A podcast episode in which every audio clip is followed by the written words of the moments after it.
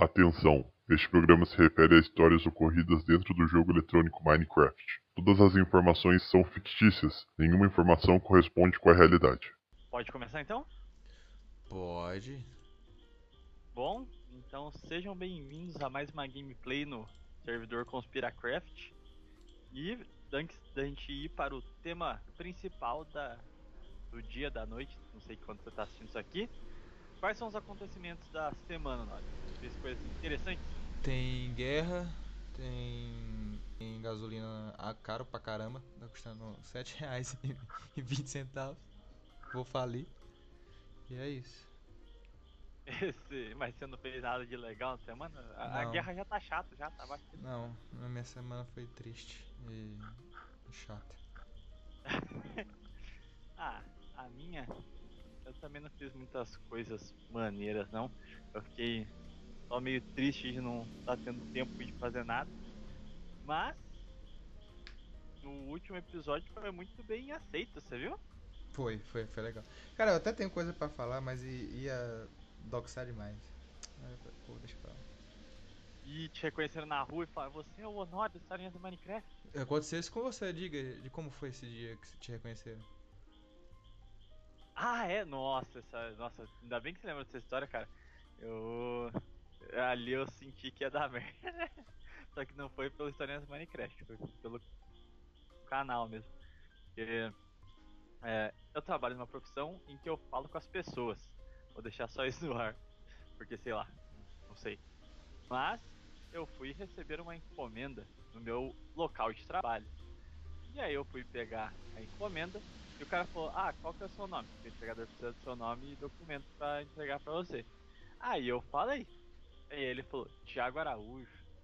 E aí eu falei, sim. Ele falou, mas é, você tem um canal no YouTube? Aí eu falei, ih, ouvinte, no trabalho, bicho. aí eu senti, eu tranquei o cu que não passava nenhuma agulha e falei, talvez seja meus últimos dias. Mas aparentemente o cara não comentou nada com ele. Porque se ele tá no meu canal também, ele não vai ser macaco, né? E não tinha ninguém perto quando ele falou. Aí eu falei, sim, sim. Aí eu falei brevemente com ele, mas por cinco minutos eu fiquei em choque e pensei, fudeu, vão, vão descobrir que eu sou fascista no trabalho e acabou minha vida. Mas é muito bizarro, porque, sei lá, na minha cabeça eu tinha um ouvinte da, sei lá, da Paraíba, pardo e magrelo. Na prática era um cara, tipo, sei lá, devia ter uns 30 anos, um careca e com uma barbinha. Eu fiquei, ok.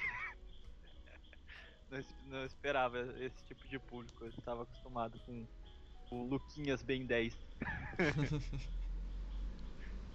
Falando nisso, grande é, o acontecimento da semana, que também me chocou, foi que eu estava no Twitter vendo umas discussões que estavam rolando e o um menino chamado Base de alguma coisa, não, não tô falando Base de viriato, é, eu tô falando, é, sei lá, Base de é, é, Rivera, sabe? Era algum nome de um líder fascista aleatório.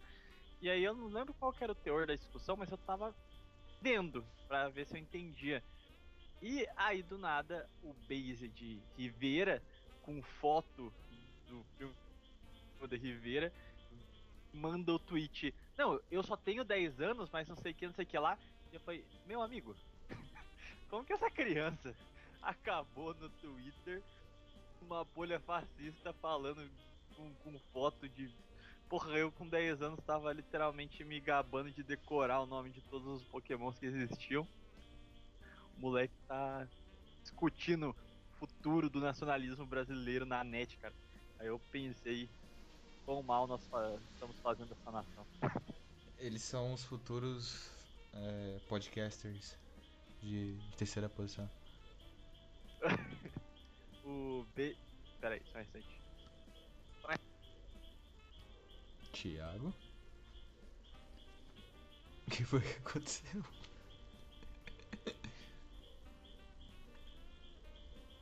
Bom, galera, o Thiago infelizmente veio a- falecer, veio a óbito, após ser sumariamente golpeado por uma faca nas costas enquanto gravava um programa. E não vai ser possível é, continuar o historinhas no Minecraft pelos próximos 30 anos.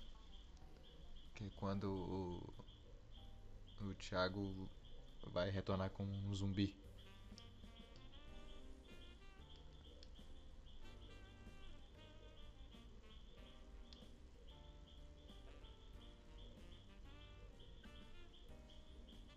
Desculpa, eu tinha trancado minha mulher pra fora, eu tava levando esculacho. Mas... Pro- prossigamos. É, a gente tava falando sobre o Luquinhas Ben 10, que agora tá com foto do primo da Rivera e espalhando fascismos. Mas... é... Você tinha mais alguma coisa a acrescentar? Não. Bom, então essa semana foi uma semana atípica. Não tivemos grandes histórias maneiras e top top. Mas tem alguns comentários que eu, que eu achei maneiro lá na, na nossa última, no último episódio sobre a Lava Jato. Primeiro, foi eh, um dos vídeos mais vistos do Nova Vertente desde o seu renascimento. Muito bom. E o vídeo com mais interações e mais elogios. Eu acho que é o episódio mais superou até o MK Ultra mesmo em, em questão de aceitação do público. Então, queria deixar registrado a gratidão, meus amigos. E aquele episódio foi top demais. E o melhor de tudo, quer dizer, o melhor não, né? Eu fiquei meio incomodado porque eu fui ouvir ele. E aí eu falei, puta merda, cara. Eu sou muito Faustão. Eu queria falar que eu sou um gênio da política, porque eu literalmente adivinhei tudo. Apenas. O que, que você tinha adivinhado mesmo? Eu falei que iam fazer. iam pesar contra a Hungria e a Polônia. Aí, literalmente hoje, ma- ma- meteram sanção. Hum, e- mas é, eu vi que vocês estavam falando no grupo, mas qual que era o, o ponto da sanção? É porque Tipo, foram dois condições. motivos diferentes pra cada um. Deixa eu, deixa eu ver. Eu tenho. Eu acho que eu salvei um, um print aqui explicando. É, porque assim, a Hungria eu até consigo entender, ela ficou neutra, né?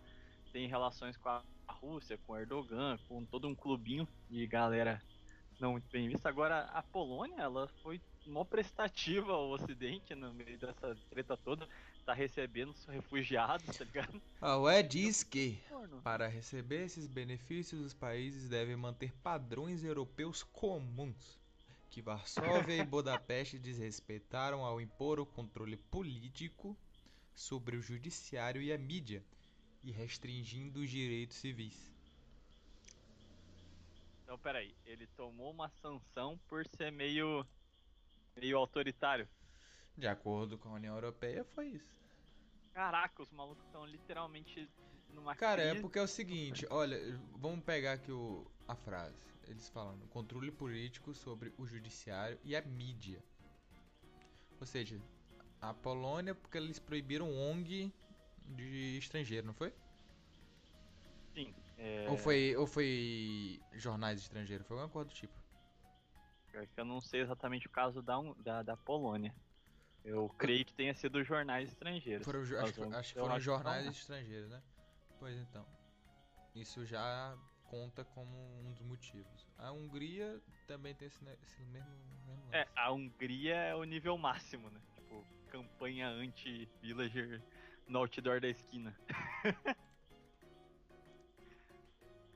E são... outra coisa, lhe acusaram de ser esquerdista, Thiago. O que, que você tem em sua defesa? Ah, depende.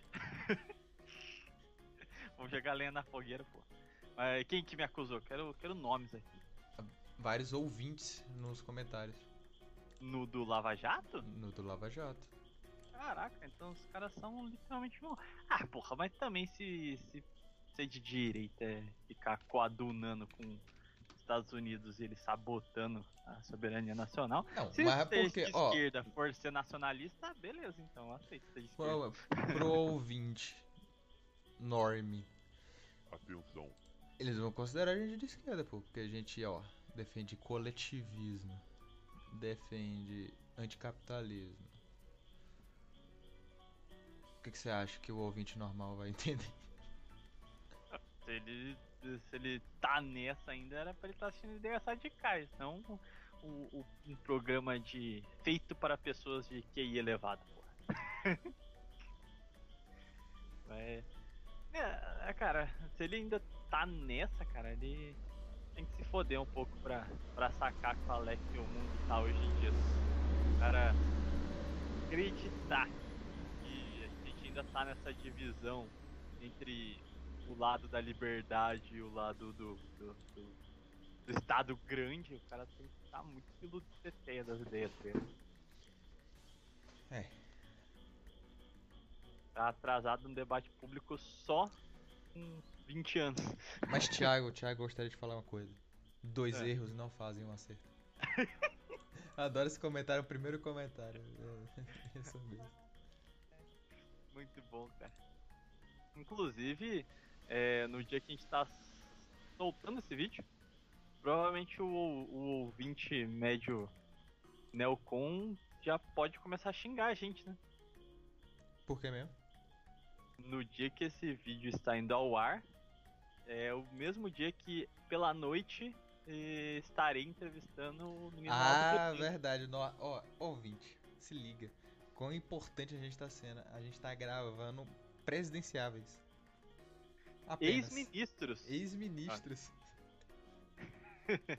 oh, já falei, é ser na hora de entrevistar ele, você chama de ministro, não faça que nem com o Dom Bertrand. Você. Ou você gosta de. eu falar ministro, Alder, não faça o você, não. Ou uma coisa que fica, ele por ser ministro, eu posso intercalar com o senhor ou o senhor também é desrespeitoso? Ah, fala só ministro. Aí de vez em quando manda um senhor. Sei lá, não sei. Não, não, não me formei em, em, como, como entrevistar pessoas, não. E eu mantenho aqui minha tese de que Shingeki no Kyojin fez uma referência a ele com o comandante Pixis. Os dois são literalmente iguais. Quem vai trazer na minha cabeça. Uhum. Mas só para deixar o ouvinte, ah, ele foi do Partido Comunista e que o papo, ele foi ministro da Defesa, ele tem um ele é defensor tanto da exploração das reservas na Amazônia, como a defesa dela e defensor de um projeto nuclear brasileiro que vai ser o, o, o enfoque da live. Ou seja, vai ser uma live nuclear. Então, pode assistir lá. E é importante, galera. Pelo amor de Deus, estamos entrevistando um presidenciável. Bora lá. Mas, é, vamos ao tema do, do episódio de hoje, então? Hoje o episódio é de total autoria e pesquisa do menino Shiwako Sakawama. Então, diferente do outro, o outro eu fiz a pesquisa, mandei o, o linkzinho com, com tudo pra, pra galera. Hoje é do Thiago. Hoje é o Thiago explicando e mandando a vermelhinha para todo mundo. Hoje você vai entender o porquê o, o dono da igreja que tem nome de, de, de estúdio americano de cinema é, usa vestes de um rabino. Você sempre provavelmente já se perguntou, fala, por quê? Por que, que na, na, na, na igreja neopentecostal da minha esquina tem uma estrela de Davi na fachada dela? Por que, que essas coisas acontecem? Eu, eu não entendo. Então, hoje a gente vai esmiuçar com mais clareza o que é e da onde vem essa vertente mais. Hum, estou só citando fato, tá? Se, se, alguma autoridade estiver vendo isso aqui, não é qualquer forma de, de, de desprezo nem nada do tipo, tá? Mas essa vertente mais judaizada do cristianismo. Então, uh, vamos lá. O nome do, da, da teologia que faz essa interseção entre a, essas duas religiões com mais força é dispensacionalismo. É, menino Honório, pra gente começar, você sabe o que é uma dispensação? É quando você dispensa, retira algo que é necessário, algum princípio? Creio que deva ter esse sentido também, provavelmente. Mas nesse caso aqui que dá origem a essa teologia, não. A dispensação são como profecias, são como ciclos. Então, segundo a teoria do dispensacionalismo, a Bíblia é, descreve é, ao longo da sua, das suas passagens, ao longo do livro, sete dispensações. Então, é, essa corrente protestante teológica divide a história em sete períodos que já são predestinados por Deus, onde o livre-arbítrio do homem, ele vai... Como é que funciona, né? Se tudo está determinado por Deus, como é que fica a questão do livre-arbítrio? Segundo essa teoria, essa corrente teológica, o livre-arbítrio do homem habita dentro destes ciclos, dentro de cada uma dessas dispensações, que seriam uh, uma espécie de provação do homem. Eu acho que essa seria a palavra mais correta. Então, o Deus tem uh, controle sobre esses ciclos, as coisas vão acontecer como ele quer, mas o homem tem livre-arbítrio de dentro desse período agir como quiser. E aí vai da consciência do jugo do homem de agir como Deus quer ou não. Então, tem um, um dos pensadores que foi importante aqui no Brasil é um cara que chama Olson e nas palavras dele, o que, que ele coloca aqui? Uma dispensação é um período de tempo durante o qual o homem é provado a respeito de sua obediência para com uma determinada revelação da vontade de Deus. Ou seja, você pode não respeitar, mas meio que Deus está te testando para ver se você vai seguir aquilo que ele já deixou revelado na Bíblia. Deu para entender? Entendi. Meio maluco, né? Mas vai piorar. uh, bom, eu. Ah, calma aí, que eu. Deixa eu pegar aqui o meu rascunho só. Então vamos lá. Definição de dispensação é: uma dispensação é um período de tempo em que o homem é provado com respeito à sua obediência a alguma revelação específica da vontade divina.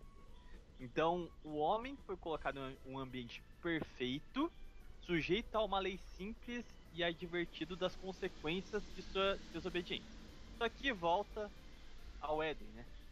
É, é, só que ele expõe esse conceito para toda a história da vida humana. Uh, nesse sentido, o dispensacionalismo tem nas profecias bíblicas uh, a questão de que é inevitável que elas vão se concretizar. E para o dispensacionalismo ajudar a gente a compreender essas dispensações, ele adota a literalidade que vem da tal da, da escritura, né? Essa coisa de só as palavras contam e cada um interpreta como quiser. Esse tipo de maca macaquice. Então, o entendimento dispensacionalista é de acatar e fazer cumprir as profecias. Então, basicamente, eles vão interpretar a Bíblia nessa, né, dividindo ela em sete partes e o dever do homem que quer seguir a Deus é fazer com que essas profecias se cumpram e atue para que elas aconteçam. É então, é inevitável que vai acontecer. Então é aceleracionismo. Em partes. Depende da dispensação, entendeu? Tem hora. É, tá bom, entendi. Ela pode ser uma dispensação de apocalipse. Ou então pode ser uma dispensação para você regenerar as coisas. Depende da dispensação. Eu já vou comentar cada um. Mas a gente pode dizer que a coisa começa com um camarada chamado, chamado Nelson Darby. E em 1830 ele se desilude, ele é um inglês, tá? Ele se desilude com a, igre com a igreja anglicana, ele já era protestante, e ele funda um núcleo de estudos bíblicos, que buscavam uma reinterpretação literal das profecias bíblicas. Misericórdia. Então, ele rejeita qualquer tipo de clericalismo, ele acredita que só as pessoas podem interpretar sozinhas a escritura. Enfim, tá levando ao último, a última potência o discurso da sola escritura, né? Mas, é, apesar da influência conquistada por esse Darby na Inglaterra, seria um outro camarada, seria o Cyrus Scofield, não sei se é assim que fala. Ele já é um americano e ia se converter ao protestantismo em 1879. e passaria a introduzir uma interpretação dispensacionalista, já separando a Bíblia em sete partes, é, apocalípticas, né, meio proféticas, nos Estados Unidos. Ele é, vai alcançar notoriedade e ele edita a Bíblia com comentários. Então ele vai falando, ó, isso aqui significa, essa parte da Bíblia significa isso, essa passagem quer dizer isso aqui. E a partir disso ele vai explicando as passagens de acordo com o dispensacionalismo e acaba gerando um culto à imagem dele. Tanto é que a galera que é dispensacionalista acredita numa espécie de trindade, sabe? Teve São Pedro, São Paulo e Scofield. Nossa cara, senhora. Totalmente lelé da cabeça, cara. Mas, antes de só rejeitar a teoria que achar que isso aqui é coisa de maluco, isso sim. Isso aqui é fundamental pra gente entender o presente, é sério. Sei que é coisa maluca, mas ouve até o final. Pro dispensacionalismo, a igreja não existe como instituição física. Ela é presente apenas na conotação espiritual. Então, a pessoa acredita em Deus e a comunhão dessa, dessa fé é o que seria a igreja. Então, pertencer à igreja de Cristo seria tolerar é, passivamente perseguição e escrutínio sem ter uma, uma, uma entidade física e nem expressar reação. Tendo por base que a igreja é um estado espiritual, uh, a, a eterna glória dos cristãos só pode se dar em um outro plano, ou seja, no plano espiritual, quando a gente já se livra da carne. Então, esse é o grande ponto que eles vão rejeitar em partes, uh, vamos dizer assim, como é que posso explicar, um, um sobredomínio cristão agora. Isso aqui vai ser importante. No caso, a, a sei lá, a teologia da prosperidade? Mais ou menos. E eu não quero que vocês entendam que eles estão enaltecendo a pobreza. Eles estão enal... eles eles estão rejeitando um projeto de civilização cristã. Tipo, eles não querem um estado cristão, entendeu? Eles dizem que eles devem ter apenas a confessionalidade particular. É isso que, eu, que é o ponto. Porque eles dividem as coisas em dois planos. No espiritual é a igreja, a comunhão em Cristo. No plano físico, eles dizem que Israel é a igreja terrena. ah, então assim, a Israel e ao povo da Santa Aliança, todas as glórias em terra lhes são devidas. Então para eles vida, Tá bom. A eles devem tudo porque eles são o povo que tem a aliança com Deus. Beleza. Então Deus prometeu a grandeza no plano físico Nesse sentido, o israelense, segundo essa visão, enquanto cumpridor do desejo de Deus, gozaria de um domínio sobre o mundo. Então, o cristão teria que respeitar esse domínio uh, de Israel em vida, porque a sua glória está no outro plano. Vocês já entenderam onde isso vai chegar, né? então, é, ele, inclusive, o Scofield aí, ele evidencia uma influência é, divina dos judeus no mundo dos negócios. Ele fala, ah, o que explica eles serem tão empreendedores, serem donos de tantas coisas é essa aliança com Deus. Como eles cumprem o seu papel com Deus, eles têm essa glória em terra e a gente tem que aceitar isso, entendeu? É... E aí ele diz que caso descumpridores dos mandos de Deus, é... ou seja, isso serve pro judeu ou pro o, o cristão, é, seria, se você estiver negando a dispensação, você receberia a diáspora como punição, que é o. Né, diáspora, para quem não sabe, é quando os judeus são dispersos pelo mundo e vão cada um para um canto e ficam sem Israel, né, sem a terra deles tudo mais. Naquela época, a terra deles, tá? É, mas. Tem uma, mas eu separei aqui uma citação desse Scofield, que é doideira pura, mas vou ler aqui para vocês terem noção do que ele em si falava e não só eu que estou falando, tá bom? Qualquer, abre aspas aqui para o Scofield, qualquer pessoa que leia a Bíblia com verdadeiro interesse jamais pode deixar de perceber que mais da metade do que contém é aplicada a uma só nação, isso é, aos israelitas. Há de perceber ainda que os judeus ocupam uma posição de destaque nos negócios e na providência de Deus. Parece também que todas as, comuni comunicações de Jeová com Israel como nação têm relação com a terra. Sendo fiel e obediente, a nação israelita é prometida grandeza, riqueza e poder terrestres. Tiago, Sendo. Ah, é, eu gostaria de falar que você tá esquecendo de falar a palavra village ao invés de. não, mas eu, é, eu não tô falando nada pejorativo aqui. Pois tá certo. Tô- agora é realmente totalmente. Não estou depreciando, nem adjetivando, nem nada. Então, mas, de toda forma, sendo porém infiel e desobediente, deverá ser espalhada entre todos os povos, de uma até a outra extremidade da terra. Mesmo a promessa do Messias é feita no sentido de que ele será uma bênção para todas as famílias da terra.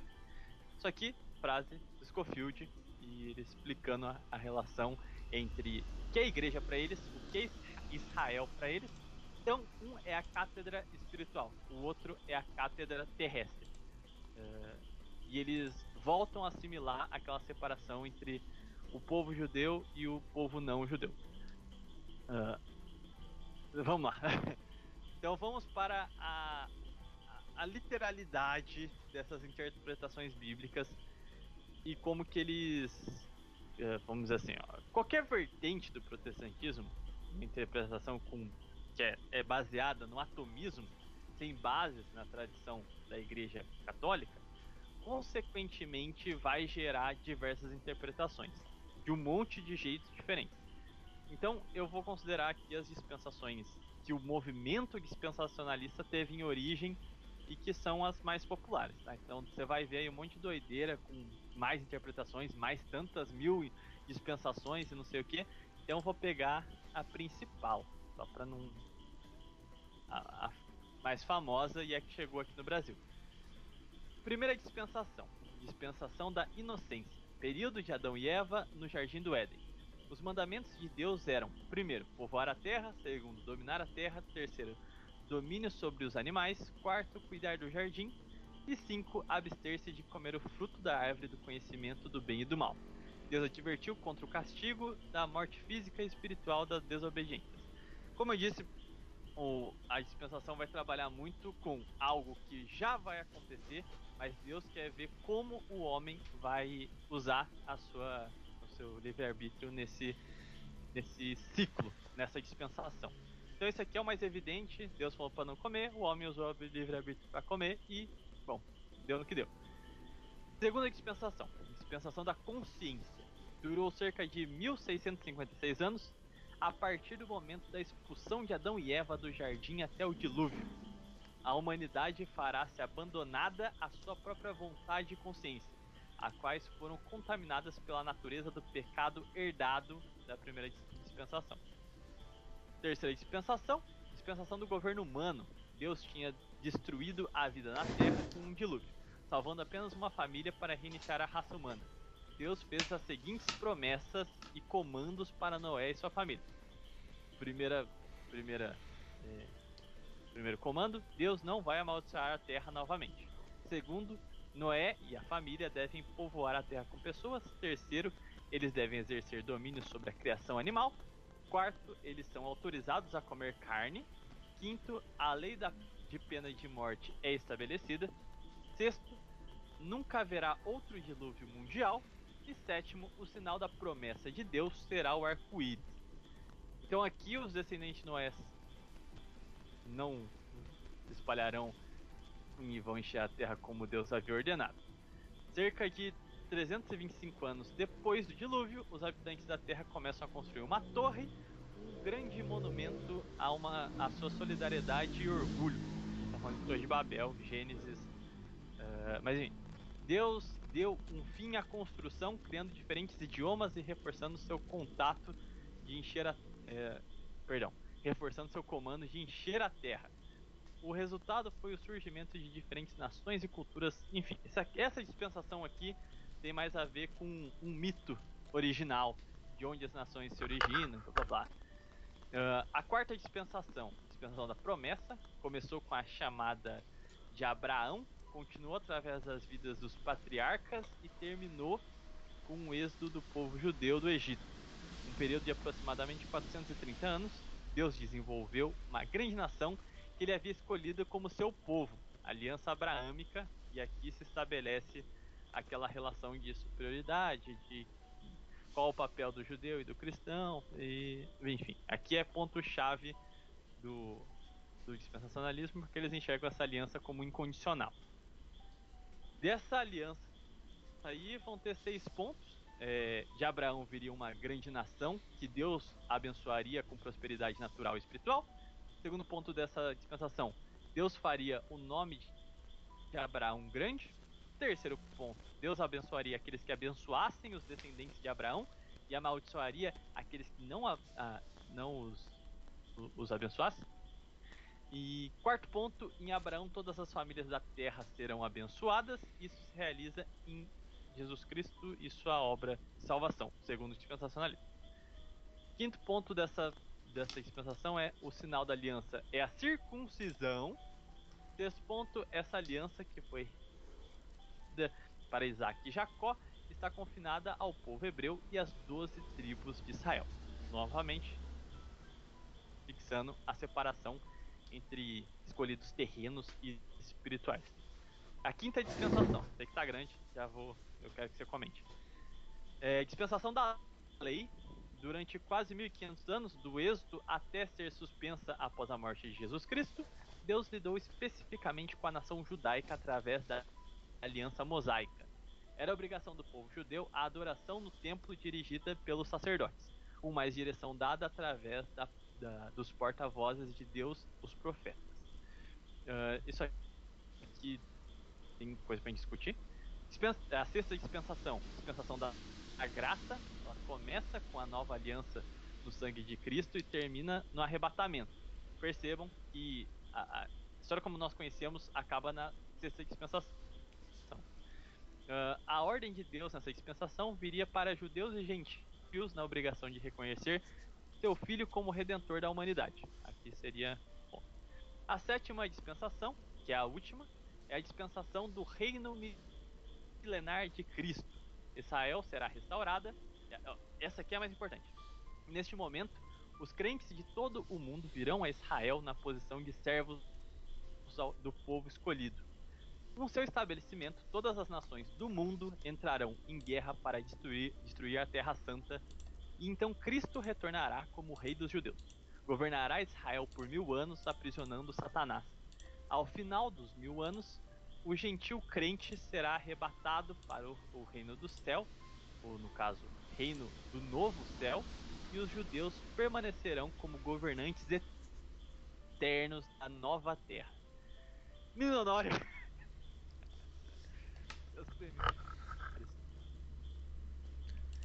Loucura, macho. Caraca, pô.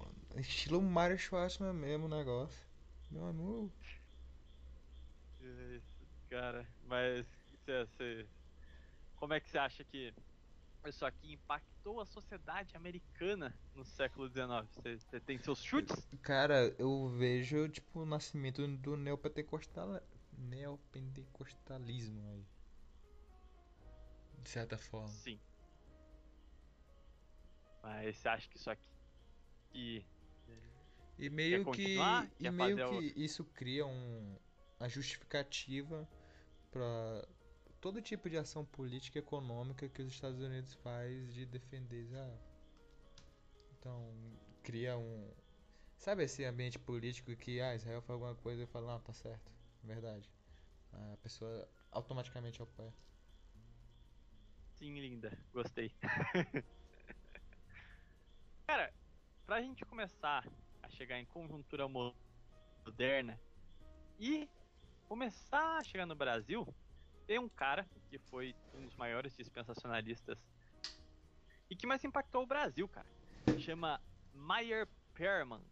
Ele nasceu em 1898 e morreu em 1943. Ele nasceu na Escócia, em Edimburgo, Edimburgo, não sei se é assim que fala.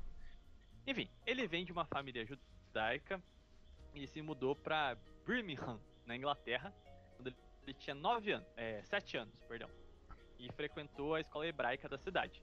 ele acabou se formando e trabalhando como intérprete. E estava no exército americano durante a Primeira Guerra.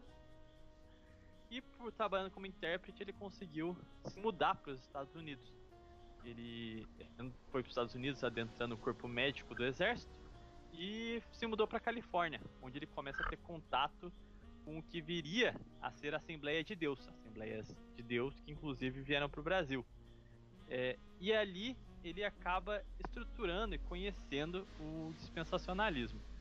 Ele vai fazer um, um baita trabalho, ele vai espalhar as Assembleias de Deus é, por pelos Estados Unidos, vai trabalhar, vai se converter, logicamente, né, nos Estados Unidos ele deixa de acreditar na fé judaica e se converte ao cristianismo protestante.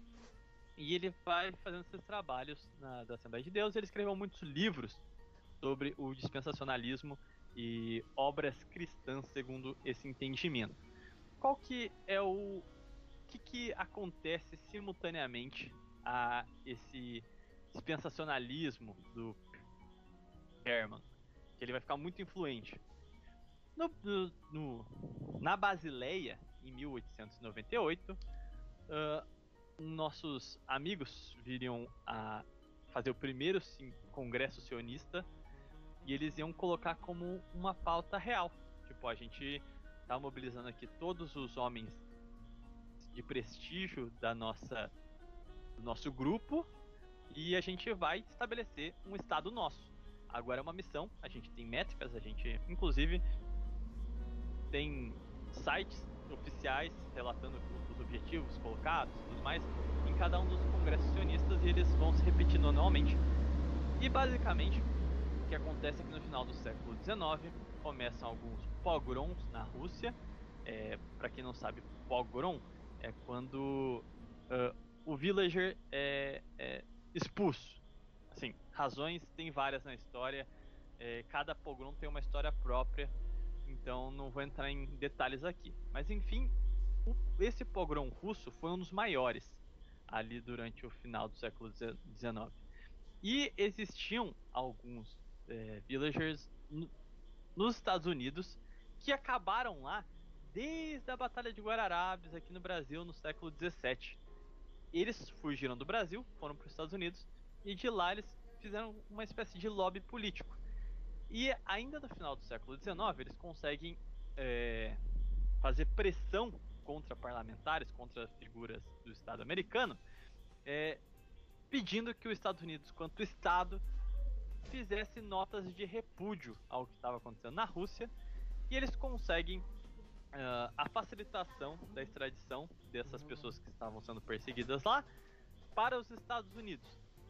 Uh, novamente, eu não no meu canal até cheguei a comentar exatamente o que ensejou esse caso, mas literalmente foi excluído.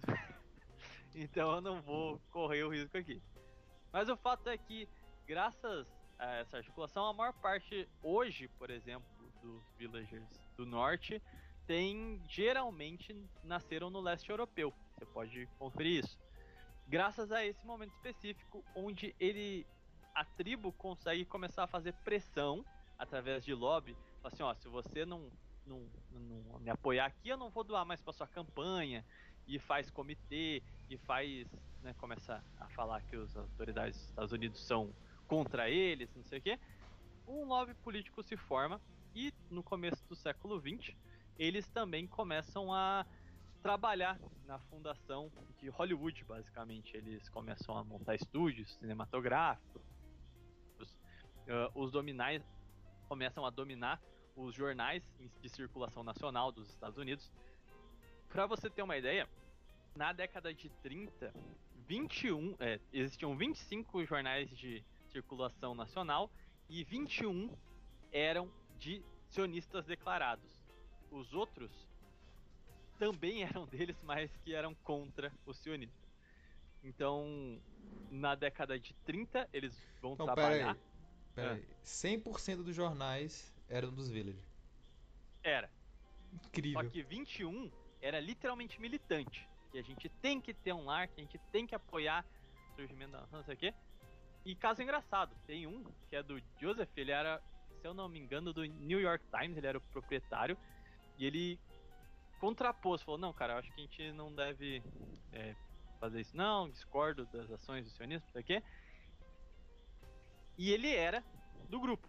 Mas mesmo assim, todos os jornais começaram a falar que ele era anti-villager, que ele era preconceituoso, que isso quase quebraram o, o jornal porque ele não quis coadunar, tá ligado?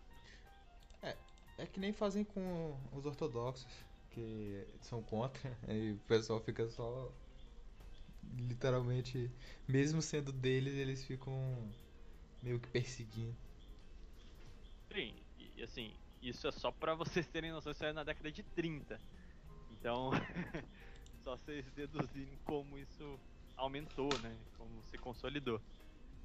Mas, é, nos Estados Unidos, eles vão mobilizando a opinião pública e eles também são grandes doadores né, das, das campanhas dos políticos do Partido Democrata e Republicano. Então, eles conseguiram fazer muita pressão política em cima dos caras. O grande ponto é que eles se dividem então em dois frontes.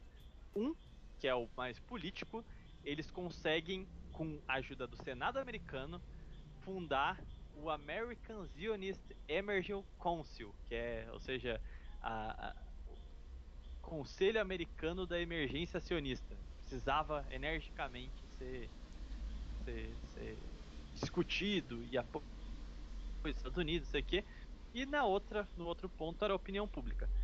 Eles já tinham contato com. Eles já tinham escolas próprias, eles já tinham jornais, eles já tinham diversos meios. Então eles usavam a opinião pública para forçar ainda mais a questão do lobby político, até conseguir o apoio total dos Estados Unidos na fundação. Só que nessa parte da opinião pública, eles sabiam que era essencial os Estados Unidos é, a população americana apoia isso. Só que a população americana é protestante. E o menino Martin Lutero tem livros muito mal criados contra eles. então, eles sabiam que existiam expoentes ali que realmente eram anti-villager ali. Eles precisavam pensar como conseguir fazer a população americana apoiar a fundação do nosso estado. E mais, antes da Segunda Guerra Mundial, os Estados Unidos tinham uma boa relação com os países no Oriente Médio, parcerias e cooperações e tudo mais. Então eles iam ter que convencer as autoridades de Estado e a população jogarem contra os próprios interesses da nação americana só para apoiar a fundação desse Estado na região. E isso aí uma manobra bem complicada, mas o que a gente está focando aqui hoje é na questão religiosa, dispensacionalismo. Então, quando a gente vê o, esse culto a Israel por parte restantes, é porque nesse período isso foi assim teve muito dinheiro injetado para que as dispensações fizessem sentido. E aí você liga ali um mundo pós-guerra, uh, depois a gente vai ter a corrida nuclear, que vai ser uma coisa que os dispensacionalistas vão assim usar muito no discurso sabe, esse tom apocalíptico da sociedade. Sabe, o fim está próximo, vamos seguir as dispensações. É, nós temos ordenamentos de Deus aqui para a gente trabalhar. Então, em especial, esse cara que eu citei, o Mir, Mir Parman, ele vai ser o grande articulador disso. Ele morre ainda antes do final da guerra, mas os livros que ele escreve, as bases do que ele editor, e ele fazia parte desses conselhos, ele mesmo se convertendo, ainda tinha muitas ligações com esses grupos que estavam ali trabalhando com a opinião pública. Então você entende quem mandou fabricar o dispensacionalismo, entendeu? Por que, que um, um negócio desse ganhou tanto espaço assim? Faz sentido? Agora faz. tá entendendo? Cara, é literalmente o, os Mario Schwartzman do passado. Cara, é, nem isso, porque o Mario ainda era contra, né? nem isso, o cara usava a camisa da Mossad, pô. Porra, é verdade. Mas ele não tinha se arrependido? Não, na hora? Ah, se arrependeu porra não. Mas aqui entra na história quem? Brasilzão. Como é que isso desembocou aqui? Isso aqui desembocou com um sujeito chamado Nils Lawrence Olson eu falei do Olson lá no começo, desse tem uma frase dele. Então, O Olson era filho de pais, ele era de origem sueca, que já eram da igreja luterana lá na, lá na Suécia. Mas que eles se conver, eles acabam se os pais deles se converte ao, à igreja batista e com 11 anos ele também se converte e se batiza no lado Michigan. E eu não consegui fontes do porquê que a família dele foi para os Estados Unidos, nem nada do tipo, mas o fato é que na infância dele ele já estava nos Estados Unidos e ele acabou estudando no colégio Central Bible College, que era um colégio batista. Eu acho que ficou meio, meio claro. Ele, tava, ele teve uma formação de estudar as escrituras e tudo mais. E ele virou um pregador nos Estados Unidos, ele abriu diversas igrejas batistas lá nos Estados Unidos, até que em 1938 ele foi mandado em missão ao Brasil espalhar a desgraça pra cá. É, no Brasil, ele ganhou um destaque em especial. Lá ele tinha talento, mas ele não era um pioneiro nem nada do tipo. Aqui no Brasil, ele abriu diversas instituições protestantes, igrejas, e ele foi pioneiro no rádio. Ele montou os primeiros programas pentecostais. Você que aí que assistia Pokémon às seis da tarde na Rede TV, você lembra que tinha lá o, o, aquele programa de, de, crente lá que passava antes do RR, do RR lá? É, esse cara foi o precursor de tudo isso. Ele foi o primeiro cara a criar esses programas pentecostais. Esse, esse, é o, esse é o cara que tomou um couro do Padre Leão, Leonel Franca? Não sei desse detalhe. Quando isso aconteceu? Foi mais ou menos na década de. Por aí, cara, 20, 30, por aí. Pode ter sido. Não sei se foi. Eu não, não achei nada. O... É porque na, na, tipo, na história do Padre Leonel Franca teve um top debates que ele fez com desses primeiros neopentecostais que vieram pro Brasil. Aí o Padre Leonel Franca meteu-lhe o. meteu-lhe o couro. Caraca, será que tem isso no YouTube? Deve ser maravilhoso. Deve ter das obras dele, porque o Leonel Franca ele fez em. escreveu o livro, né? Ah, tá. É, é, eu vou pesquisar pra saber se foi esse sujeito aqui. Mas ele construiu a parte da estrutura da Assembleia de Deus. Hoje em dia a gente tem a CEPAD, que é a Casa Publicadora das Assembleias de Deus, que é quem faz os jornaizinhos, os livros, os caras, essas coisas. Ele foi o cara que fundou isso aí. Então, o principal empenho dele era a escrita e traduzir os livros daquele que ele considerava o mentor, o maior teólogo do século, o grande homem. Adivinha quem era? Você chuta, menina nova? Quem? Quem era? Mier Parman. Ele traduziu vários livros deles aqui pro, pro Brasil. Dentre os livros traduzidos, ele colocou, ele traduziu o livro A Bomba Atômica, precursora do Armagedon, Enoque, o arauto da vinda de Cristo, profecias bíblicas, o servo de Jeová. Em 1951 ele publicou esse livro, que é uma tradução. Depois ele também uh, publicou, traduziu no caso, né, o Plano Divino através dos séculos de 1956. Esse aqui é importante porque tem uma cartilha dispensacionalista que mostra é, é, é, como é que fala? Tem uma ilustração das dispensações. Naquela época, a maior parte das pessoas eram analfabetas, então elas não iam ficar lendo os livros dele. E a forma como o pentecostacionalismo. Ah, nome difícil da porra. É, a forma como o protestantismo se disseminou no Brasil foi muito por causa desse livro, por causa desse encarte ele conseguia explicar e as pessoas vendo conseguiam entender melhor, e aí elas ficavam falando dessa, dessa profecia e o fim dos tempos e a, a importância de você nessa dispensação seguir os mandos de Deus. Então isso aqui, assim, é o embrião do que o protestantismo se tornou hoje. E ele também publicou o Batismo Bíblico e a Trindade em 1956 o, alinha, o Alinhamento dos Planetas, 1950, 1980. Porra, os títulos dos livros tem muito cara de, de coisa de velho no YouTube, não tem? Tem, muito. Tá de sacanagem, os caras cara tinham arte de enganar boomer. Mas é, a publicação, que eu falei do. do O Plano Divino através dos séculos. É, ele ficou conhecido depois da, de renome como Irmão Lourenço. Então. e foi basicamente é, nesse, nesse livrete aí ele mostra de forma ilustrada as dispensações do Gênesis até o Apocalipse, como interpretar a Bíblia, não sei o quê, e tem a primeira grande uh, expansão do protestantismo, essa coisa da literalidade da sola escritura, que não era comum no Brasil até então, começa ali. E lógico, você tem um encarte ali do negócio impresso bonitinho, ganha popularidade muito se, pelo caráter apocalíptico, entendeu? Tipo, o fim está próximo, sigam agora. E aí, quando a gente começa a ver os outros livros, tipo a bomba atômica, precursora do Armagedon, sabe? É um negócio extremamente. Eu diria até meio que uma lavagem cerebral, assim, um negócio meio esquisito. Mas. Tá aqui, cara. O que você.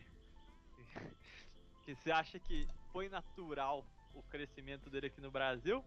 Ou mãos estranhas vieram pra cá? Obviamente.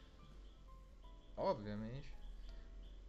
Como a gente tem um programa para aumentar as coisas, nós vamos atrás do que empurrou, o que deu uma empurrada nas costas dessa galera do mal no nosso servidor do Minecraft. Não, mas você real... agora foi uma pergunta séria. Você realmente acha que teve? Cara, com toda certeza. Pra... Nossa, com toda certeza, cara. Principalmente. É... Porque é interessante para os Estados Unidos tirar um pouco da tradição. Não, não vou falar dos Estados Unidos. Da, da galerinha lá.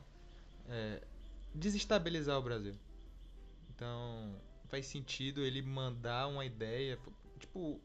Como uma espécie de proto-guerra híbrida, sabe? Uhum. Guerra híbrida já, né? É, já um, é, já um início de guerra híbrida, só que com religião. É, se a gente volta na história do, dos nossos dois países, é, existia uma forma específica de intelectuais americanos se referirem ao Brasil quando é, no século XIX, né, principalmente durante o segundo reinado, ele se referia ao Brasil como a flor rara das Américas. Ele dizia isso porque a gente era a única monarquia no, no continente, né? Eles achavam isso estranhíssimo e atrapalhava o que eles idealizavam no continente, né? A gente vai ver uma ação sistêmica que é os Estados Unidos apoiando as independências para fragilizar o Império Espanhol e conseguir crescer em cima disso. E uma vez que a, as repúblicas eram instauradas e o país ia se quebrando, né? Os Estados Unidos, unitário e forte, conseguia ir lá e extorquir esse monte de republiquetas, né? Tanto é que ele pega lá uma puta parte do que era do México. Tem o livro Ilusão Americana de um monarquista brasileiro, em que ele relata todas as ações à mão armada que os Estados Unidos planejava, do né? Tipo, ele... Do professor Marcelo Andrade. Hã? O. O Ilusão Americana. O Ilusão Americana é do Marcelo Andrade, né? Não, é do Eduardo Prado. O qual é que é do Marcelo Andrade? A história dos Estados Unidos, né? Esqueci. Agora eu acho que é. É. Tem um também que, que eu recomendo aí, galera, do, do Marcelo Andrade. Eu não vou lembrar o nome agora. É, e assim, a gente vê que o cara, eles eram muito filha da puta. Tipo, eles estacionavam. Estacionavam não, né? É, embarcavam em algum porto, sei lá, eles fizeram isso no Peru. Eles paravam lá, começavam a destratar a população local e depois iniciavam um conflito, procurando iniciar o conflito. Eles sabotavam seus próprios navios, alegavam que o, o, o Peru tinha atacado os Estados Unidos e se ele não quisesse uma guerra, ele ia ter que pagar tantos X ou permitir que os Estados Unidos extraísse tal, tal é, produto do, daquele território, e começou a literalmente colonizar esses países. Né? Ele, ele começou a fazer estados vassalos. Isso porque ele impulsionava a, as independências, falando: não, a América é dos americanos, eu nunca vou permitir que uma nação estrangeira coloque as suas garras na América e não sei o que.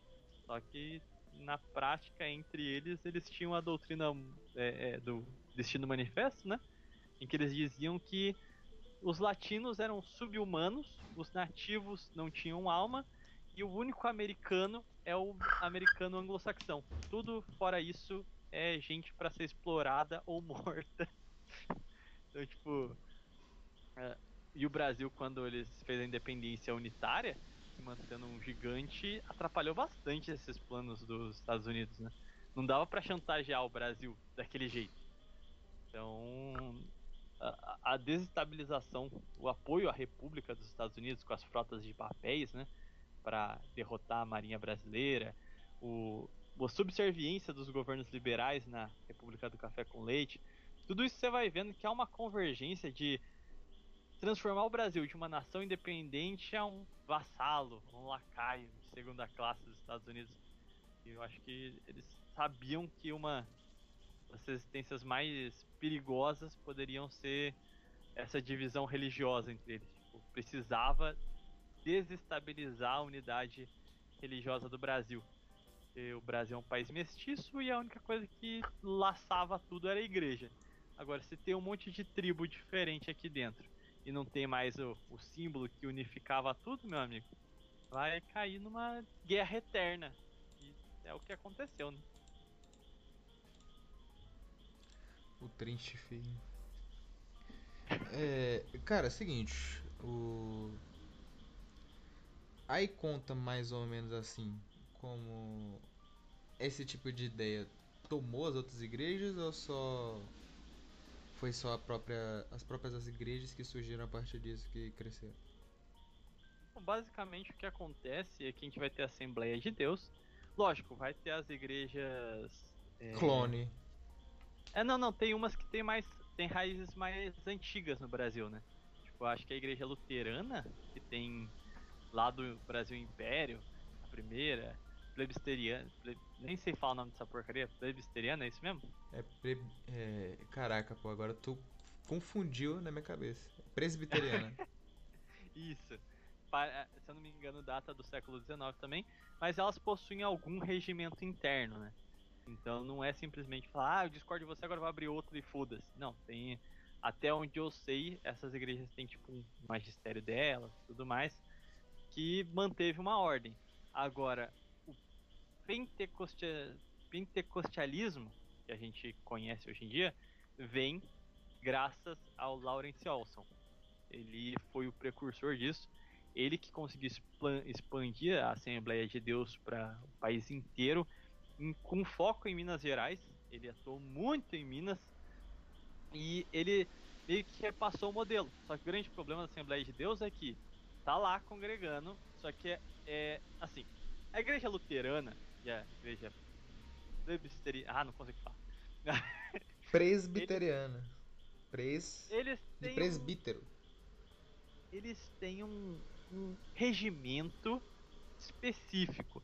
Então eles têm um, um, certo grau de intelectualidade maior, então eles precisavam de pessoas letradas na igreja deles o, a grande sacada do Olson foi que ele focou no analfabeto. Então, ele mastigou tudo falou: cada um interpreta como quiser, vamos espalhar a profecia, não sei o que. Então começou o, o, o pardo de terno com a Bíblia na mão a se espalhar. Só que eles começaram a ver a, lucrativ a lucratividade disso, só que sem ter um curso de teologia, sabe? Sem ter a, que ser letrado na prática. Então os caras falam assim: não, não, não. Eu não concordo com a sua interpretação, então eu vou, vou abrir minha outra igreja aqui.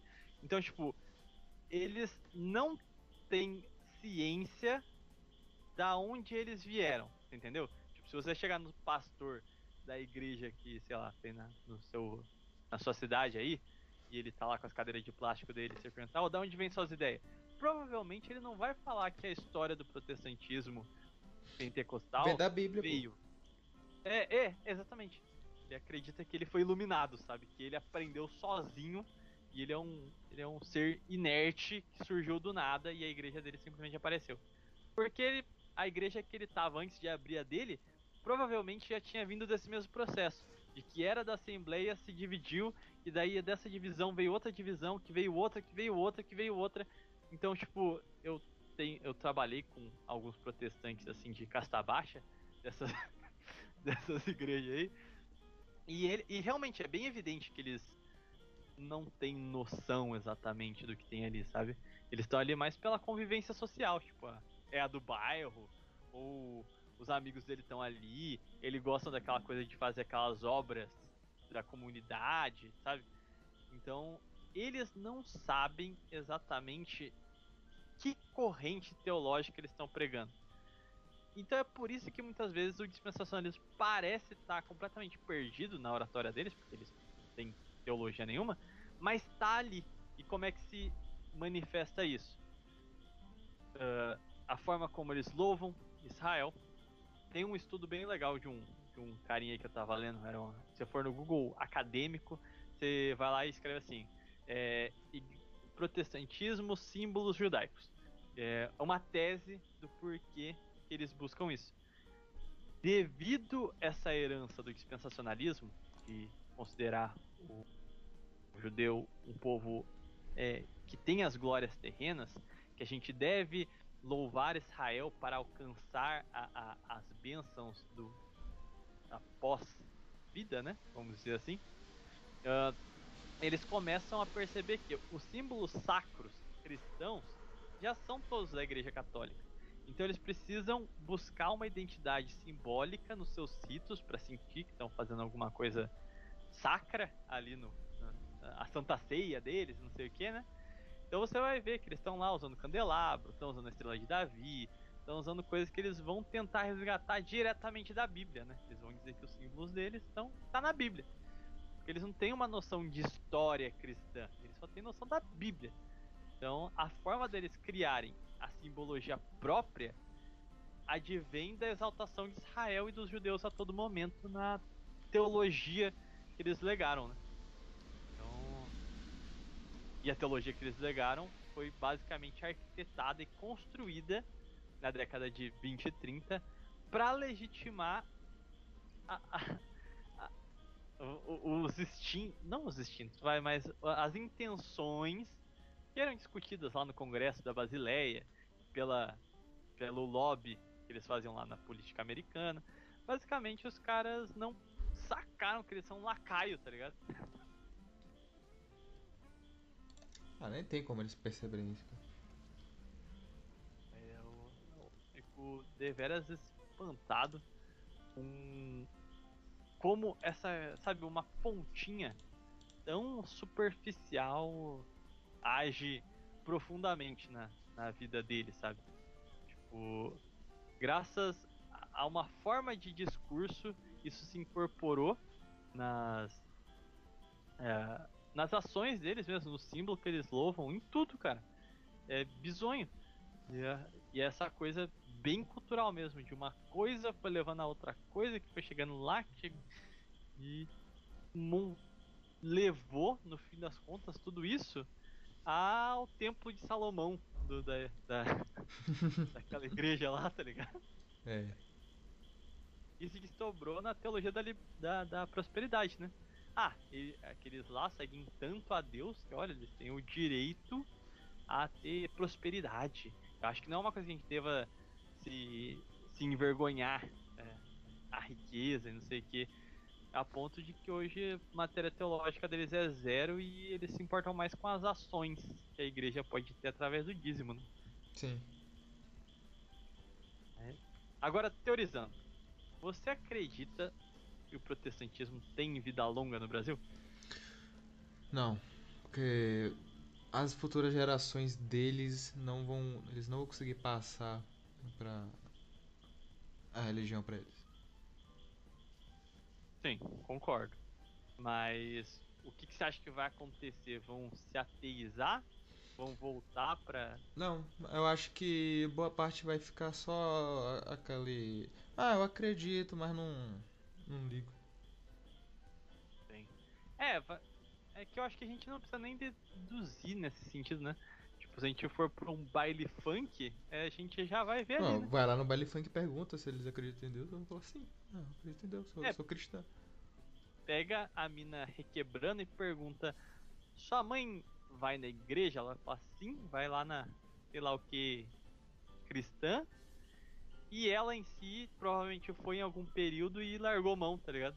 Sim. E vai morrer ali mesmo. Provavelmente o filho dela não vai ter contato nenhum com religiosidade. Porque ela teve, porque a mãe levava ela. Mas duvido que ela vai fazer o mesmo. E, tipo, é isso, né? É. Cara, já, Mas- tem, já tem país que é meio que é isso, cara. Se eu não me engano, eu, eu vou até pesquisar de novo. A Austrália era um país que tipo, tinha 70% de protestantismo, coisa assim. E católico era tipo 20, por aí. E hoje tá quase chegando no mesmo número, porque o- os católicos meio que conseguiram manter no, no que tinha.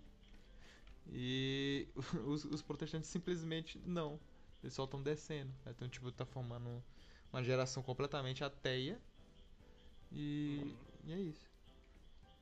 É, e aqui eu, eu fico pensando exatamente qual que vai ser a consequência, porque lá ah, as condições econômicas permitiram basicamente o surgimento de, de sei lá, Olha só, olha só, olha só. Censo de 2016. 52% dos australianos declaram-se cristãos. 52 apenas. Sendo 22% católicos, 13% anglicanos e 14% protestantes de outras denominações. Ou seja, hoje quase metade dos, dos, dos cristãos que sobraram são católicos. Sim, Os protestantes É, o- ficaram só como 27%. o número só se manteve, né? É, ele só se manteve. Tipo, o país era quase 100% cristão. Quase 100%. E só reduziu, reduziu, reduziu, reduziu. O catolicismo continuou como 22 e o resto só, tipo, morreu. Ah, eu fico pensando, tipo, é o que eu. Eu não sei se isso é uma porta aberta ou a gente tá fudido por isso. Que é justamente a filha do protestante não vai ser uma mulher rica. Ela é a mina do baile funk. É. O, aqui no Brasil, o- o- po- podemos falar que isso equivale para os dois lados. O, catolicismo aqui também tá indo pra um, um caminho meio desse. Até porque o catolicismo daqui é meio emotivo, meio emocional. Então tem disso também. Mas eu não sei, sabe? Eu, eu- a igreja católica no Brasil conseguiu fazer uma façanha meio estranha. E eu digo isso porque eu tenho uma, uma conhecida. Você olha pra ela, ela tem cara dessas menininhas heterotop, sabe? Você fala assim, mano, essa mina aí deve ser meio embaçado, né? Mas ela continua frequentando a igreja, fez todos os ritos da, da igreja e, tipo, segue, sabe? Ela vê como uma coisa natural da vida dela, aquela criação que ela teve na, na primeira comunhão, depois tudo mais, essa vida comunitária que ela tem. Então, tipo, enquanto o protestante não consegue manter, mesmo que é, pela questão social, o, o crente dele na igreja, católico, mesmo que não tenha uma fé tão fervorosa, o norme na igreja quer se manter lá por outras questões, tá ligado? É, pode ser. talvez a grande capacidade da Igreja Católica seja a, a sua conjuntura social. Eu tenho essa teoria. Tipo, ela consegue se manter muito bem devido a essa estrutura complexa interna que ela tem e consegue manter o fiel lá mesmo quando, em períodos em que a fé é fraca, sabe? Enquanto o protestantismo apela totalmente ao medo do apocalipse. Enquanto o fiel ainda estiver lá na submissão total, ele tá lá. Mas ele não consegue replicar esse estado de pânico para outras gerações, né? É, tem disso. É porque toda vez, tudo que tem esse negócio de pânico, ah, o mundo tá acabando. Quando. é, acho que é Santo Agostinho que fala isso, né? Que se enganam aqueles que dizem que o, o fim do mundo pode ser amanhã, como se enganam aqueles que falam que nunca vai acontecer. Mas quem tá mais errado é o que vai ter amanhã. Porque com- se não acontecer amanhã, ninguém vai acreditar mais, sabe? Uhum. Então, todo esse povo que fala, ah, amanhã vai acontecer o apocalipse, ah, o mundo tá acabando agora. É, quando não acontece nada, todo mundo perde o, o- a confiança nisso aí. Sim. É, e também eu acho que é, foi um fenômeno. Porque assim, mesmo que esse cara fazendo essas coisas, o protestantismo não cresceu tanto. Ó, a gente vai pegar ali. O último livro dele foi em 80, ok. Mas teve um hiato ali. Porque antes desse último alinhamento dos planetas, o último livro dele tinha sido em 56. Ou seja, ele atuou de fato na década de 50, na questão literária. Provavelmente sua atividade religiosa se deu como pastor, né? Provavelmente na década de 40, que é quando ele chegou, e ao longo da década de 50. Ele, que é o grande expoente, não influiu em muita, muita coisa. Para pra pensar aí. A marcha com Deus pela Família e a Liberdade foi feita pela CNBB, pela Igreja Católica. Então, assim, se a gente começa a ver até a década de 90, os números de católicos eram gigantescos. 90% sempre, né? Então, tipo, esse cara não, não fez muita coisa, assim, olhando para os dados. O que a gente percebe é que eu acho que a gente teve um processo de urbanização muito delicado, e isso jogou gente na marginalidade, e os pastores aprenderam a se utilizar dessas pessoas. O- Vendiam um o- espetáculo. Aqui teve uma espécie de segunda onda de urbanização tardia que aconteceu na década de 90. É, que é essa geração que pegou esse, esse lance correndo muito rápido. É, e eu acho que a igreja não conseguiu se adaptar a esses novos bairros que apareciam, essas periferias que se originavam, e quem chegava lá era. é, Assim, aí você junta. O que, que o Walson focava? Era uma população não letrada. Bom, em comum aí, uma população que vive, assim, isolada, excluída da sociedade, e que precisa, quer ter uma fé. O discurso apocalíptico nesse sentido cai como uma luva. Eu tendo a acreditar que o protestantismo nesse sentido foi uma mera ocasião. Não sei se você concorda comigo. Foi um conjunto de fatores da década de 80 naquela fresta de tempo que permitiu eles crescerem tanto. Sim. Foi uma É, época, uma época conturbada do Brasil. De, de, tipo, explos- a explosão da degeneração foi nessa década. Sim, é verdade. É, tanto que até hoje tem esses reflexos, né? O, o mano do fluxo tá provavelmente é filho da, da senhorinha crente, né? Então a, corre, co- a coligação, a relação entre a boca do tráfico e o protestantismo é muito próxima pra gente achar que foi um fenômeno meio a par, assim. É a criação do complexo de Israel. Bom, mas enfim, alguma consideração final aí so- sobre a teoria da vez? Explica muita coisa, deixou bolado com o real poder do Villager ou não? Já esperava isso e só aceita e dói menos. Cara, eu, eu já esperava esse, cara. É sempre eles, cara. Não tem como. Não tem jeito. Bom, ó, fazendo nosso checklist, a gente perpassou aqui em. eh, a gente ainda nunca chegou a tocar no Deep State, né, cara? É verdade, bem, agora que eu tô parando pra pensar. Mas a gente falou de origem deles na, naquele episódio lá do, dos maçãs, como eles conseguiram se tornar os grandes capitalistas. Aí agora a gente, a gente terminou perto da modernidade, agora a gente perpassou um pouquinho no final do século XIX. Se a galera juntar todos os episódios, eu acho que dá pra fazer uma enciclopédia do vilagerismo, hein? Cara, a gente puxou lá dos Guararapes. Puxou desde os 40 marchas do Brasil. Meu amigo.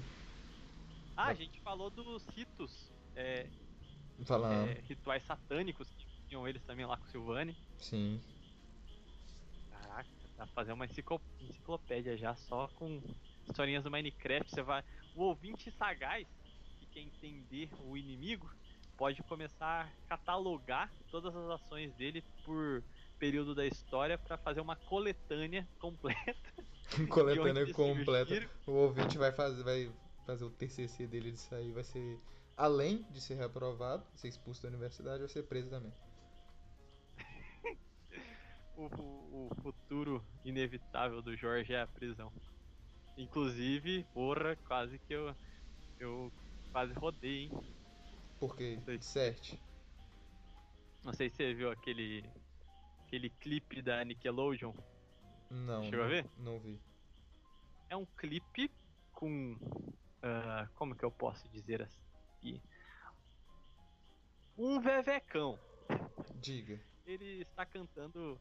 ah, é igualzinho uma música infantil. Tipo, ah, vamos aqui. Tipo, vamos falar aqui das cores do mundo. E aí, sabe essa coisa tipo, ah, de amor, B de baixinho, essas coisas assim? Sim, só que é com cor da bandeira. Tchau. Isso. Daí ele tá falando da bandeira do arco-íris, só que ao longo o refrão é tipo: Você não se sente orgulhoso de ver aquela bandeira tremular? E aí o- o- os, o- as estrofes que antecedem o refrão são: Ah, esse símbolo aqui representa a luta da, do, do trans negro. Esse aqui significa tal coisa. Essa cor aqui é o símbolo da luta de não sei. E tipo, tá passando na TV americana isso, sabe? Um canal de cri- criança de 2 a, a, sei lá, 7 anos de idade, sabe? E. é, Cara, é muita propaganda pesadíssima, sabe? Aí eu vi isso e eu fiquei desgraçado de minha cabeça, fiquei muito puto. E aí eu pensei na pior coisa a se fazer quando você tá nesse estado. Jorja. Vou fazer um. Vou Jorgear. Vou fazer uma live comentando. Aí eu abri a live e puto. E aí depois eu, eu fui treinar e fiquei pensando, cara, e se tiver alguém da PF esperando um erro meu? e aí depois quando eu tava no treino só chegou a notificação de que tinha caído. Parabéns. falei, ok. Nem precisou. Mas o canal tá intacto. O que importa é isso. Nossa senhora. O que, que Aldo Rebelo vai dizer sobre isso? Eu com a câmera ligada ou desligada? ai ai. Eu acho. Sem ninguém filmando, eu consigo deduzir algumas respostas dele. Agora, se tiver, aí eu já acho. Acho que é outra já. Ai ai. Enfim. Isso aí é o episódio de hoje, então? É, o episódio de hoje foi o top episódios. Uma hora e 17. Tá bom, já, já bateu uma cota aí. Agora a gente fala por 3 minutos, só pra gente falar que nossa cota mínima é de 1 hora e 20. Porque a gente sempre cai naqueles problemas que a gente às vezes acha um sistema muito pica. Igual foi o da bomba atômica no Ceará. A gente fala, caralho, que tema foda. Cara, Aí o Murilo, gravar. o Murilo me zoou até hoje por causa desse vídeo, sendo que ele nunca viu. Aí depois eu, eu li inteiro o artigo pra ele, pra ele acreditar. Aí depois disso ele, ele acreditou. falou, aí sim. É, Depois disso ele acreditou, mas ele ainda acha engraçado. Tomar banho, cara. Quem discorda daquela. Daquele tanta episódio. fonte, é cara, eu- Nossa, Villager. eu fiz uma compilação de fonte, um negócio tão top. Aí o cara só começa a rir porque ele acha engraçado. KKK Ceará. Literalmente isso. Aí, é. Infelizmente o povo cearense está à mercê de bombas atômicas porque o resto do Brasil não consegue levar a sério. Ai, caralho. Mas aquele episódio lá foi top, top, mas a gente olhou pro temporizador 40 minutos. Foi. Foi meio, meio episódio Ceará, meio episódio Vila Wicca do Piauí. Vila Wicca do Piauí. Ai, Eu tenho ai. certeza que tem mais gente que sabe da existência dessa vila por esse programa do que pelo programa que passou na TV aberta daqui. Então, grande popular... você está popularizando os locais Eu onde quero, o Jorge eu quero que os Pagão Jorge, Médio eu quero que os. Jo- os Jorge Pagão daqui vão pra lá. você fez propaganda justamente pra se livrar dele. Sim, sim, eu quero que todos eles vão pra lá, ser felizes. Com. praticando seu, sua, sua religião alegre no interior do Piauí. Encontrem a sua mulher germânica. Traços. Não tão germânicos assim. Bom, mas só então. Cara, eu Então- gostaria de falar que eu tô feliz, estamos com a média top no, no canal. O que, que você acha de ser literalmente. Se não a maior média, a segunda maior média desse programa? Duvido quem bate a gente. Eu quero, eu quero fatos. Acho que só o patrão pode bater a gente, hein? A gente tá Ó, imparável. Ó, o, o Totalmente Bestial tá, tá empatado com nós. Ah, não, é, é realmente. É, o totalmente bestial é bom. Tem tradição mais antiga que a nossa aqui no canal, então eu aceito. Mas, mas pô, a gente tá, tá, tá demais, cara. O, agora, daqui a pouco. Não, não, minto. No último episódio eu senti que a gente já tá começando a ter o ego inflamado aqui quando o rapaz fez um grande texto não para lamentar o, o fim do Contraversão, mas para enaltecer o historinha dos Minecraft. Ali eu me senti reconhecido, foi pela primeira vez. Pela primeira comparação. vez a gente não é julgado por ser contraversão de qualidade baixa. Pelo contrário, no último o negócio foi tão alto nível que os caras falaram, caraca, conseguiu ser mais profundo que o Contraversão. Porra! Aí eu falei, é papai, agora a gente estamos num outro nível, filho. Superamos, superamos o tabu de ser o eterno tapa-buraco do Contraversão. Ah, era o, é o nosso grande objetivo no fim das contas. Mas. Mas enfim, o feedback tá top top, cara. Quando o canal ia voltar, eu achei que a gente ia ficar na média ali de.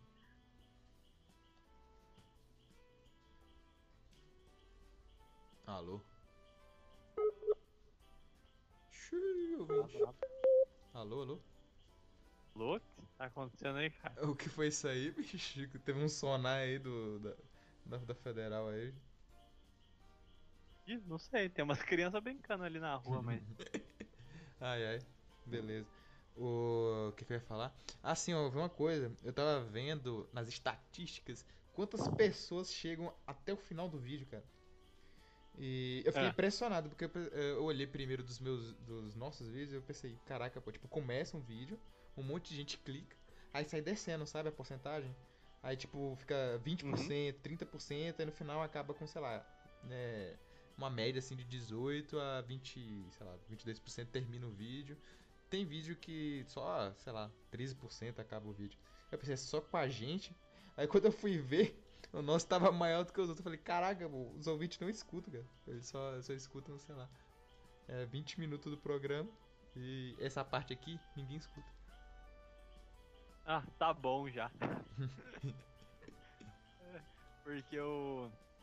Pior que no nosso caso ainda tem os grandes haters das introduções. O cara fica putinho, porque a gente ia falar besteira no começo. Mas eu, naturalmente eu não sei o que acontece, se o pessoal. Sei lá. No, no Não, meu canal eu, eu, também eu, eu isso. pensava que era só da gente, mas depois eu vi que não, isso é natural de todos os vídeos do, tipo, do YouTube, de todas as estatísticas tem isso. Eu falei, caraca, pô. Sim, sim. o- 20% é coisa demais, cara. Quando tem 20% eu falo, nossa, esse episódio teve um engajamento muito bom, cara. Bom, mas é isso aí. Eu irei repousar para mais um dia do proletariado amanhã, infelizmente. Ó, ó, ó, ó. Isso aí. O, o último episódio, que foi um dos melhores episódios, chuta quantas pessoas chegaram até o, o final do final. Ah, 17%. Um total de 13%. Nossa, esse, é, eu acho que tem um pouco alto, até o final, final mesmo. É, porque foi grande, foi 2 horas e 18. Foi o maior episódio até agora, né? Foi. Ó, o seu Hernani entra os 30 minutos e pouquinho. Nesse momento, 26% tava assistindo. Ou seja, é, 74% do público não, Não- sabe que o Hernani participou de historinhas do Minecraft. Exatamente. Ai, caraca. Maravilhoso. Mas- Então, já, já pode se despedir. Bom, gente, é, alguma última saudação, Nora? E Ah, Cara, eu queria falar que São Paulo tá perdendo do Palmeiras em casa de 1 a 0 e se tudo der certo e a gente virar, é, foi graças a- ao programa e a energia positiva do futuro que voltou pro passado. Isso é um easter egg que poucos vão compreender, mas quem pegou, pegou. O futuro influencia o passado. Sim. Mas- é isso aí, então. Obrigado a todos que acompanharam. Ah, é isso aí, até semana que vem então. Beijinho, beijinho, casco de mim. Até o próximo episódio.